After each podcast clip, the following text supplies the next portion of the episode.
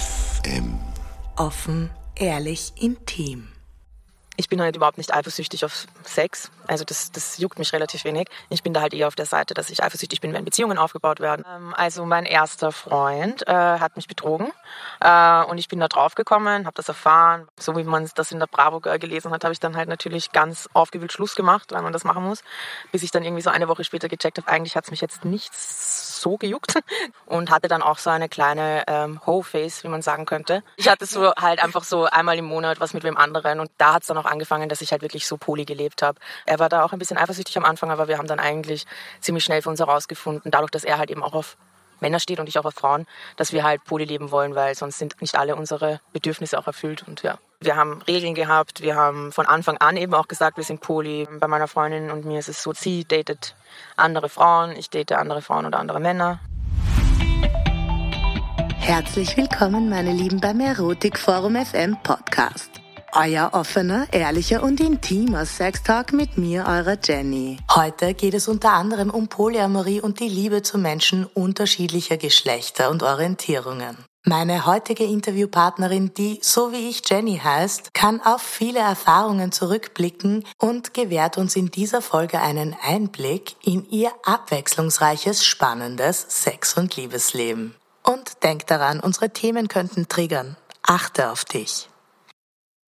Also, liebe Jenny, ich habe ja von dir schon im Vorfeld ein bisschen was erfahren, weil wir uns hier so spontan getroffen haben. Ich hätte gerne, dass du das entscheidest, wo du gerne beginnen möchtest mit deiner Story. Okay, also ich bin ja ein großer Fan von Chronologie, deswegen würde ich so mit meinem ersten, mit meiner ersten sexuellen Erfahrung beginnen. Mhm. Ja, äh, da war ich äh, 15 und ich habe mich in einen Typen verliebt, so übers Internet, damals noch über Netlog, MSN und so. Ähm, Genau, also dazu zu sagen, ich bin 27, werde nächste Woche 28, also das war voll meine Zeit mit MSN. Und ähm, genau, ich habe den halt kennengelernt, bin dann zu dem in die Schweiz gefahren und ähm, wollte halt ja so mein erstes Mal mit ihm haben. Das war mir irgendwie klar, dass das jetzt passieren wird. Und ähm, genau, die Person hatte halt eben keinen Penis, sondern halt eine Vagina und äh, war trans. Also man hat das auch nicht gemerkt. Also die Person war passing. Und so war ich dann vier Jahre lang äh, mit einem Transmann zusammen. Und Moment, ja. Moment. Also du bist da jetzt einfach drauf gekommen, dass die Person, von der du vermutet hast, sie hätte einen Penis, mhm. auf einmal keinen Penis hatte. Ja, wie hat sich das denn, wie war das denn? Ähm, also konkret äh, war das so, dass wir rumgemacht haben und es dann halt weiterging und er dann halt voll abgeblockt hat. Und dann am nächsten Tag hat er mir halt eben gesagt, er muss mir was erzählen und dann ja, hat es mir halt gesagt. Und ich meine, ich war damals eh auch bisexuell, deswegen war es mir vielleicht auch noch einmal wurschter. Ähm, und unabhängig davon war ich sowieso auch schon verliebt. Und ja, so hat das halt eben begonnen. Ich war dann, ja, okay, passt, macht mir nichts aus. Und so hatten wir dann das erste Mal auch noch an dem Abend, glaube ich, ja. Okay, okay. Und wie war das erste Mal? Ah, das ist schon lange. Ich, also, das war gut. Ähm, ich kann mich schon noch erinnern, dass das äh, sehr gut war. Und ich meine, das war halt auch nicht so random, sondern, also wir waren ja auch verliebt. Ähm, und ich bin eigentlich froh, dass ich die Erfahrung so in dem Kontext gemacht habe. Ja. Ohne Penis. Ja, darüber bin ich auch sehr froh. ähm, ähm, ja, nein, weil ich habe das halt dann schon mitbekommen. Sehr viele meiner, meiner Freundinnen, die halt in dem Alter dann auch irgendwann sexuell aktiv geworden sind, ähm, hatten das halt mit, mit Cis-Männern und einfach wie oft Kondome diskutiert wurden oder runtergezogen worden sind und so. Und über sowas musste ich mir halt keine Gedanken machen. Mhm. Ich weiß noch, meine Mutter hat mir Kondome eingepackt, wie ich damals zu ihm gefahren bin. Ähm, Habe ich halt nicht gebraucht. ja, ressourcenschonend ist auf jeden Fall der Sex, kann ich sagen. ja. Ähm, genau, ja, dann waren wir vier Jahre zusammen und dann ist es auseinandergegangen. Es war einfach eine, also ähm, er hatte einfach auch sehr viele psychische Probleme und ähm, es war eine sehr gewaltvolle Beziehung und die habe ich dann beendet nach vier Jahren circa. Mhm. Also du hast Gewalt erlebt? Ja, in genau. der Beziehung. Ja, genau. Also er hatte halt seine, seine Auszucker und ähm, Voll hat mich eben geschlagen. Ich, also ich habe teilweise schon arg ausgeschaut. Ähm, und eben, wo es einmal dann eskaliert ist, war ich so, okay, ciao. Ähm, und ich meine, ich glaube, ich bin da auch, äh, ich habe da auch einen Vorteil gehabt, dadurch, dass ich mit der Person nicht in derselben Stadt gelebt habe und nicht mit ihm irgendwie von ihm abhängig war. Deswegen ist es mir halt viel, viel leichter gefallen als vielen anderen, die betroffen sind von, von häuslicher Gewalt oder Gewalt in der Beziehung. Ja. Mhm, mhm. Ähm, ja, das ist ein spannendes Thema, das Thema Gewalt, aber da werden wir irgendwann einmal einen extra Podcast dazu rausbringen. Ich glaube, dass es äh, in dem Fall wir das jetzt einfach so stehen lassen. Was ja. meinst du? Finde ich auch super. Habe ich gar kein Problem damit. Fein. Ähm, ja, genau, ich habe dann eben äh, die Beziehung beendet nach vier Jahren und äh, dann bin ich eine Zeit lang nach Frankfurt gezogen. Ähm, habe dort äh, ein recht exzessives Leben äh, geführt und habe mich dann in meinen Mitbewohner, der sich damals als schwul identifiziert hat, verliebt. Ähm, und er sich auch in mich. Und dann waren wir erstmal so, also er wusste nicht so recht, was er mit mir anfangen soll, ich nicht so recht mit ihm. Und dann haben wir das so, glaube ich, mit, ich weiß nicht, 20, 21, 22 um den Dreh, ähm, hatten wir dann so, also ich zumindest meine erste so, ja, ähm, heterosexuelle Erfahrung mit einem Typen. Ähm, der schwul war? Der schwul war, ja. Dann äh, hat er sich auch als queer identif identifiziert und ich bin, ah, okay. ja genau. Genau, und ich bin dann zurück nach Wien wieder gezogen, äh, weil mir Frankfurt einfach nicht gut getan hat. Was war der Grund, wenn ich fragen darf, warum du äh, diese Beziehung abgebrochen hast? Ähm, diese Beziehung ist dann eh noch weitergegangen, auch noch länger. Er ist dann auch mit mir nach Wien gezogen. Ah. Ja, ähm, er ist danach gekommen. Ähm, aber ja, das, das, hat, das war einfach dann eher freundschaftlich schon lange und ähm, da hat es dann auch angefangen, dass ich halt wirklich so poly gelebt habe am Ende ähm, und ja, er war da auch ein bisschen eifersüchtig am Anfang, aber wir haben dann eigentlich ziemlich schnell für uns herausgefunden, dadurch, dass er halt eben auch auf Männer steht und ich auch auf Frauen, dass wir halt poly leben wollen, weil sonst sind nicht alle unsere Bedürfnisse auch erfüllt und ja. Also du, du hast das dann äh, Polyamor äh, beschlossen zu lösen? Genau, ja und ähm, da ist es dann eigentlich, also am Anfang hatte er dann halt einfach wieder was, also er hat halt auch immer in sehr, in sehr, also sehr community-nahen Bars gearbeitet, er hat größtenteils in Schulenbars gearbeitet und ähm, hat dann halt einfach auch recht schnell äh, ein Repertoire an Leuten wieder am Start gehabt. Und ich habe dann so das erste Mal mich auch versucht, halt eben auch ähm, Männer, also Cis-Männer auf Dating-Apps zu suchen und hatte dann auch so eine kleine ähm, Ho-Face, wie man sagen könnte.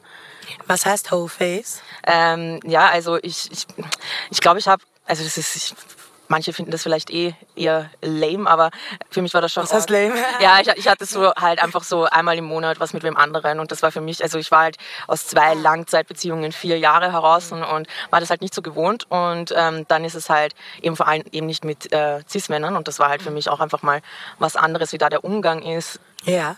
Wie würdest du den Umgang denn beschreiben? Jetzt im Nachhinein. Also, ähm, ich würde ihn als objektifizierender beschreiben ein bisschen. Also ich hatte das Gefühl, dass ich in meinen Beziehungen mit queeren Leuten einfach ähm, das war der Sex war halt auch irgendwie intenser, weil man irgendwie mehr kommuniziert hat und auch mehr Gemeinsamkeiten hatte und so auf dem äh, Hetero-Tinder-Markt äh, war alles irgendwie, ich hatte das Gefühl, wie so in Korsetts und so, so passiert das halt, ja, und dann Dings, äh, treffen wir uns, dann gehen wir miteinander heim, äh, dann, ja, haben wir was miteinander und dann ciao. Äh, also ich fand es eh auch super, also, kein, also no judgment to that, aber ähm, es war halt einfach was anderes, als was ich davor hatte. Ja. Alles klar, ja. ja. Verständlich. Ja, genau. Und dann äh, ähm, haben wir uns irgendwann getrennt. Ähm, der, der, äh, der Mann, den ich eben kennengelernt habe in Frankfurt und ich. Und äh, dann war ich Single und dann nach einer gewissen Zeit, weiß ich nicht, wie viel vergangen ist, ein Jahr circa, ähm, habe ich dann meinen Ex-Freund kennengelernt und mit dem hatte ich dann eine vierjährige Polybeziehung von Anfang an.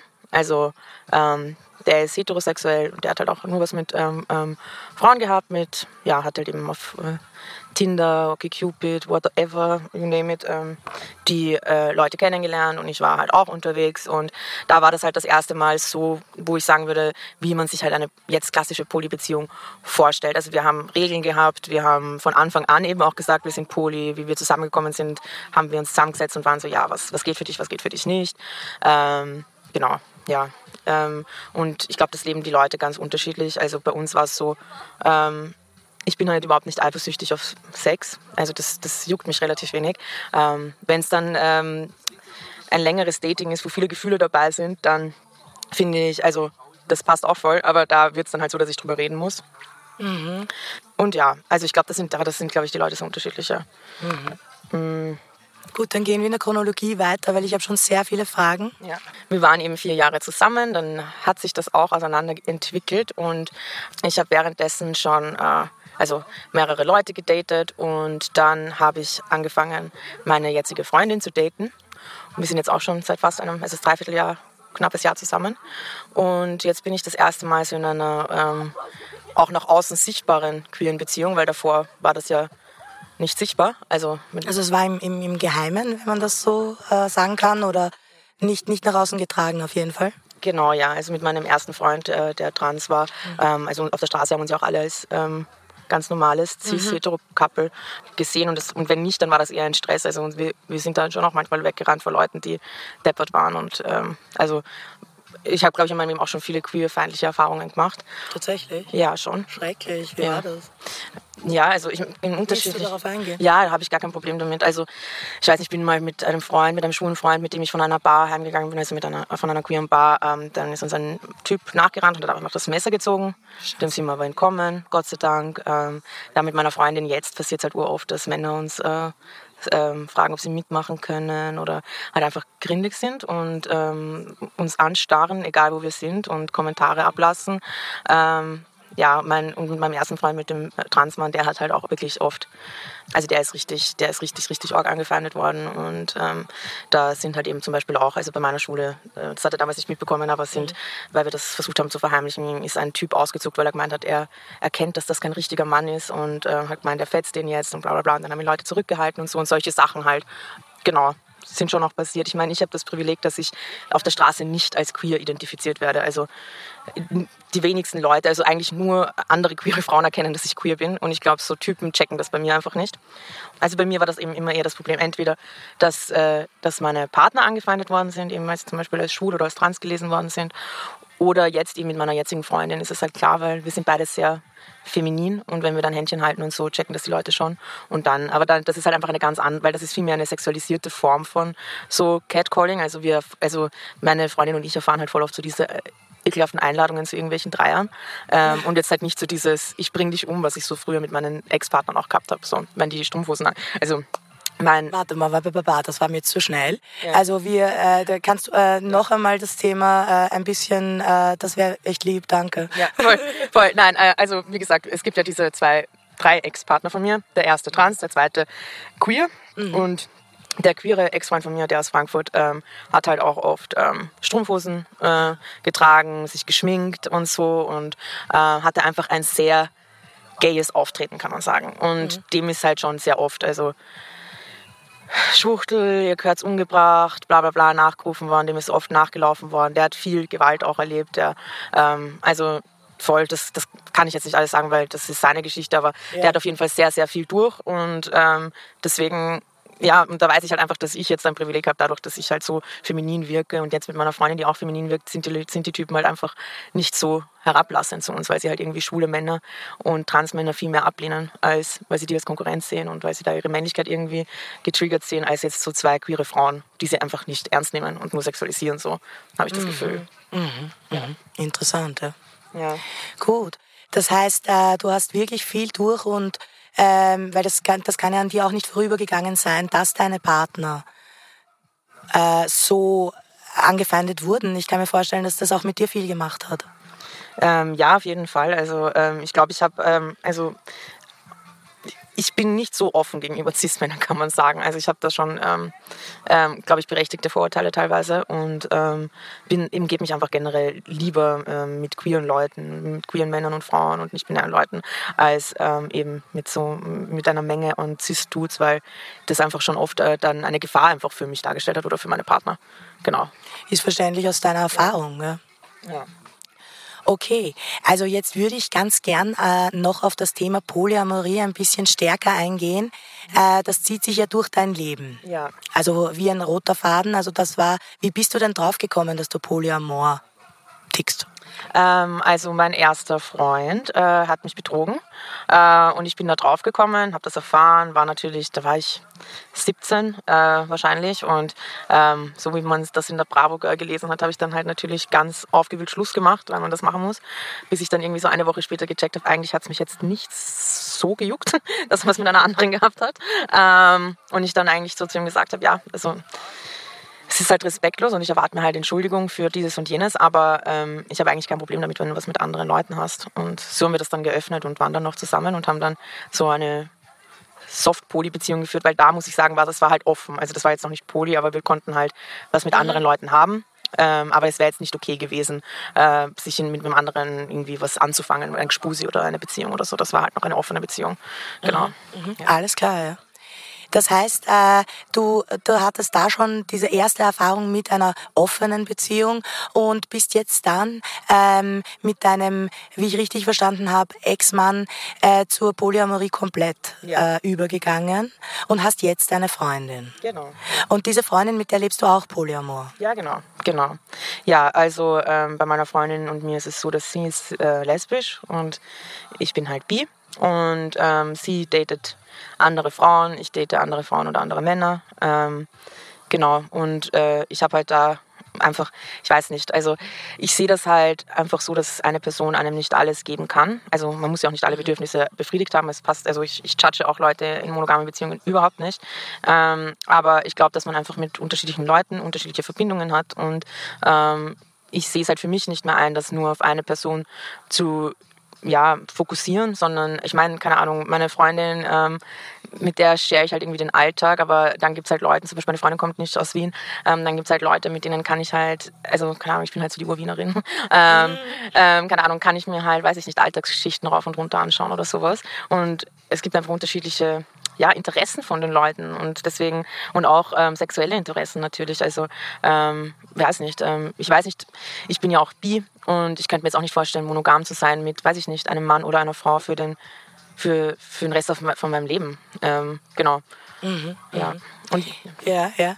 Du, wie, wie hat denn dein, dein Umfeld darauf reagiert? Weil jetzt ist es ja offensichtlich, du hast ja vorher erzählt, dass es anfänglich noch nicht so klar war, aber jetzt ist es ja klar. Wie hat dein Umfeld denn darauf reagiert? Ähm, also das ist ganz unterschiedlich. Da gibt es Leute, die sind da ähm, sehr, sehr offenherzig. Also ähm, wieder vor allem queere Leute, die ich kenne oder Leute, die sowieso auch in eigenen Polybeziehungen leben, die das als ganz normal empfinden. Ähm, aber dann gibt es halt schon auch, also wie gesagt, ich bin Wienerin, das heißt, ich bin auch noch mit Leuten aus meiner Schulzeit befreundet und mit Leuten, die jetzt nicht mehr mit mir in derselben sozialen Bubble chillen, äh, mhm. befreundet.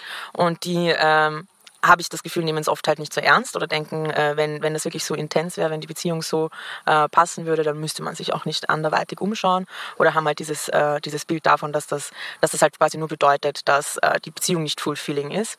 Und das regt mich eigentlich am meisten auf, ähm, weil ja, das sehe ich halt null so. Ähm, und ich sehe zum Beispiel auch Freundinnenschaften als Beziehungen. Meine beste Freundin sehe ich öfter als meine Freundin. Auch schon als ich mit meinem Ex oder meinem Ex-Ex war, habe ich meine beste Freundin öfter gesehen, einfach weil wir ähm, ja so Family füreinander sind. Und ähm, das zählt für mich eben auch zu Beziehungen dazu. Also das ist jetzt keine sexuelle Beziehung, aber ähm, ja, ich möchte das halt einfach nicht so werten und nur mit meinem Partner, mit dem einen äh, jeden Tag schlafen gehen und wieder aufstehen und den ganzen Tag verbringen und immer wissen, wo die Person ist. Ich sehe das jetzt nicht als die ähm, Ver Vervollkommnung von meinem Leben an einfach. Und das habe ich das Gefühl, finden manche Leute ein äh, bisschen ähm, verwirrt oder ja, unverständlich auf jeden Fall. Ja. Hast du schon Freunde verloren durch, äh, durch dein quasi Outing? Nein, das nicht. Nein, das habe ich eigentlich nicht. Mm -mm. Aber du hast das Gefühl, sie nehmen dich nicht mehr so ernst oder ja, also haben dich nie ernst genommen oder nehmen dich seit der Zeit nicht mehr so ernst? Nein, also das ist eigentlich eher so bei, ähm, also meine großen Freunde, die ähm, sind da passt, bei denen passt das eher, aber halt eben, wie gesagt, so Leute von früher, die ich halt einmal, zweimal im Jahr sehe, weil man halt doch noch zu gemeinsamen Geburtstagen geht oder ähm, die jetzt eher Bekannte sind und früher Freunde waren, da weiß ich einfach, dass äh, sie das einfach nicht verstehen und äh, dann halt immer wieder nachfragen oder ähm, dann auch nicht verstummen und nicht mehr nachfragen und einfach oder das ganze Beziehungsthema bei mir ausklammern, weil es irgendwie unangenehm ist oder so. Und ich weiß auch, dass ich da so ein bisschen diesen, sowieso den Stand habe, so die queere Verrückte, weil ich bin auch die Einzige in diesem alten Freundeskreis jetzt, die auch was mit, äh, nicht nur mit Typen hat so. Und ähm, genau, aber das ist auch für mich okay und ich brauche auch nicht mit jedem drüber reden. Und solange ich meine Freunde und meine Partner und Partnerinnen habe, passt das auch. Ja. Kann man es zusammenfassen, insofern, dass du eigentlich total zu dir, also das ist jetzt mein Gefühl, total von Anfang an zu dir selbst gestanden bist und deinen Weg gegangen bist? Ähm, ja, ja, also ich glaube schon, dass ich da, ich, ich, bin ein recht sturer Mensch einfach generell und ähm, ähm, ja, wollte mich da halt einfach auch nicht, ich hätte nie meinen Partner deswegen verlassen, weil ich das irgendwie meinen Freunden nicht sagen kann, dass er trans ist oder äh, wird was nicht mit meiner Freundin haben oder wird nicht eine offene oder Polybeziehung führen. Ähm, genau, weil das dafür ist es mir zu wichtig, mein Leben, mein Leben zu genießen. Halt, wir haben halt nach meinem, nach meinen Vorstellungen nur eins und äh, genau das will ich halt schon to the fullest genießen. Ja. Mhm, mh. Ja. Ähm, Noch eine Sache zum Abschluss wollte ich dich noch fragen. Das Thema Eifersucht. Wie viel Gewichtung würdest du dem Thema Eifersucht denn äh, beimessen? Also ich finde Eifersucht ist schon ein wichtiges Thema und ähm, nur wenn man poly ist, ist man nicht äh, muss man nicht, nicht eifersüchtig sein. Es geht um Kommunikation. Manche Leute haben ja auch zum Beispiel eher ein Problem damit mit Sex, also wenn die andere Person Sex hat mit wem anderen. Manche haben eher ein Problem damit, wenn die andere Person äh, eine Beziehung aufbaut. Ähm, ich bin da halt eher auf der Seite, dass ich eifersüchtig bin, wenn Beziehungen aufgebaut werden. Aber ich kenne auch Leute, die, äh, die damit eigentlich kein Problem haben, sondern die halt so vor allem mit diesen äh, sexuellen Experiences ein Problem haben, weil sie dann irgendwie Angst haben, dass sie langweilig sind oder sowas. Mhm. Ähm, da habe ich jetzt eh nicht so die Sorge, aber ich bin tendenziell schon auch eifersüchtig äh, hin und wieder und dann sage ich das halt und dann braucht es halt einfach, ähm, weiß ich nicht, ähm, Gespräche und Versicherungen, dass alles okay ist und dass sich halt eben nichts ändert, weil die andere Person was mit dem anderen hat. Das ist halt das Wichtigste. Und das hatte ich mit meinem Ex auch sehr oft. Der hat mir halt jedes Mal, nachdem wir, nachdem er was mit wem anderen hatte, ähm, hat er mir immer am nächsten Tag geschrieben, ja, es ändert nichts zwischen uns und mhm. ich liebe dich immer noch genauso wie gestern. Und ja, das hat mir halt einfach voll viel geholfen. Also und so, so mache ich das auch heute immer noch. Also mit meiner Freundin mache ich das auch. Wenn wir was mit jemand anderen haben, dann ähm, sind wir beide sehr, danach erstmal sehr herzlich wieder zueinander und äh, versichern uns nochmal, dass das halt eben nichts geändert hat. Und ich glaube, so kann man gut damit umgehen. Mhm. Ja, klingt sehr danach, ja. Dieses Interview hat für mich einen Blickwinkel geöffnet, den ich auch noch nicht so kannte. Und ich bin dir sehr dankbar. Also vielen Dank, dass wir das hier heute so cool im Stadtpark äh, besprechen konnten. Danke dir, liebe Jenny, meine Namensvetterin. Ja, danke. Hat mich auch gefreut, das alles mal zu erzählen.